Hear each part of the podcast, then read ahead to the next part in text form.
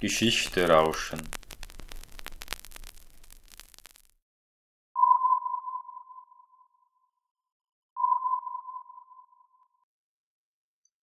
Folge 1 U-Boote.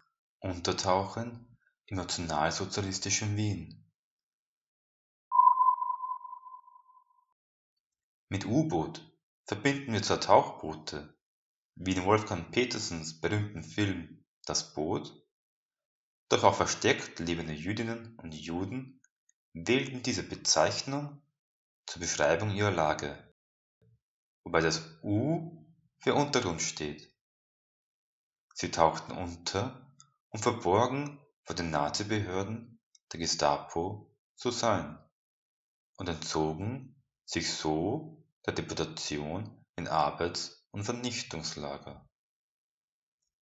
Sie lebten in winzigen Verstecken, oft unter Hilfe guter Bekannter, Freunde oder Familie. Nur mit gefälschten, manipulierten Personaldokumenten konnten sie auftauchen und sich unsicher an der rauen Oberfläche bewegen. Ein zweifelhafter Schutz, denn jede Kontrolle bedeutet höchste Gefahr.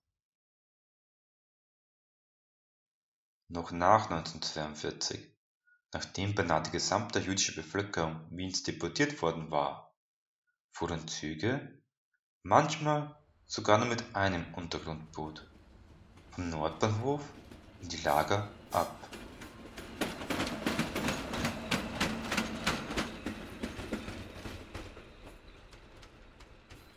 Davor wurden die Unglücklichen jedoch noch in der Gestapo-Zentrale am Mordsinnplatz gefoltert damit sie ihre Helferinnen und Helfer bekannt geben.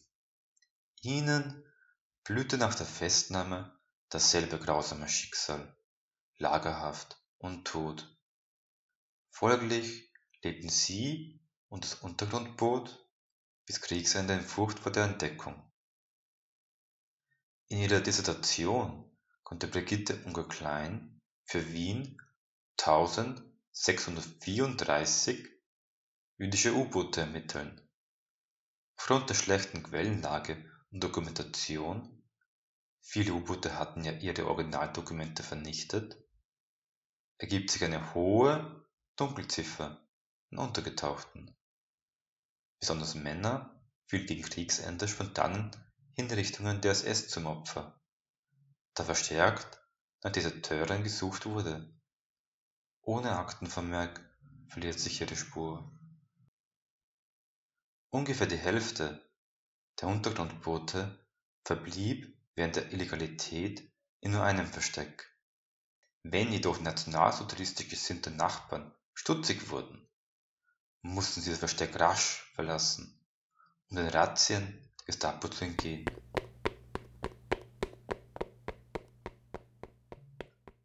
Auch der Bombenkrieg brachte neue Schwernisse und konnte das Versteck zerstören. Im Luftschutzbunker wurde zudem die Anwesenheit vom Luftschutzwart kontrolliert. Ohne Ausweise lief man Gefahr, entdeckt zu werden.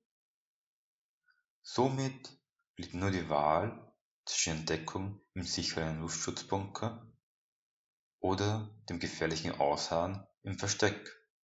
Ein Bombentreffer und das einstürzende Gebäude könnte einen begraben.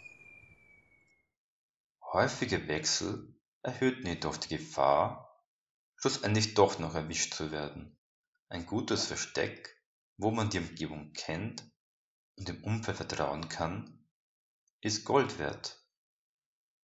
Den Untergrundbooten steht eine etwas größere Anzahl an Helferinnen und Helfer gegenüber. Häufig war nur eine Kontaktperson involviert. Je kleiner der Kreis an Mitwisserinnen und Mitwissern, umso besser. Sie versorgten das U-Boot mit Essen, Kleidung und Medizin. Dafür musste sie auf einen Teil ihrer kargen Lebensmittelrationen verzichten. Untergrundboote erhielten ja keine Essensmarken oder ihr Eigentum am Schwarzmarkt verscherbeln, um die Versorgung zu sichern. Am Schwarzmarkt konnte man sich jedoch im Netz der Gestapo verfangen, weswegen oft einfach gehungert wurde. Nur in seltenen Fällen bezahlte das U-Boot für den gebotenen Schutz. Allein das Bedürfnis, einen geliebten Menschen zu retten, war für die Helferinnen und Helfer trotz der Gefahr Motivation genug. Gewöhnlich bestand jedoch ein familiäres Naheverhältnis. Die arische Gatte versteckt ihren jüdischen Mann oder der arische Gatte versteckt seine jüdische Frau. Die Familie hält zusammen. Nur ganz selten kannten sich U-Boot und Helferin Helfer zuvor nicht. Mit dem Ende der Verfolgung konnten U-Boote endlich wieder auftauchen und in ihr altes Leben zurückkehren. Für Kinder bedeutete dies, den Schulstoff der verlorenen Jahre rasch aufzuholen. Unterricht und Lernen war im Versteck unmöglich gewesen. Das U-Boot-Dasein hatte aber auch an Nerv und Körper erheblich gezerrt. Krankheit und früher Tod war die Folge.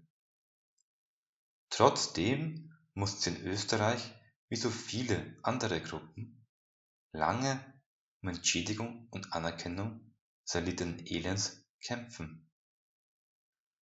Zudem behielten nach dem Krieg Untergrundboote ihre Geschichte oft für sich. Das Schweigen der Nachkriegsgesellschaft über die grausamen Taten und der noch bestehende Antisemitismus ließ sie verstummen.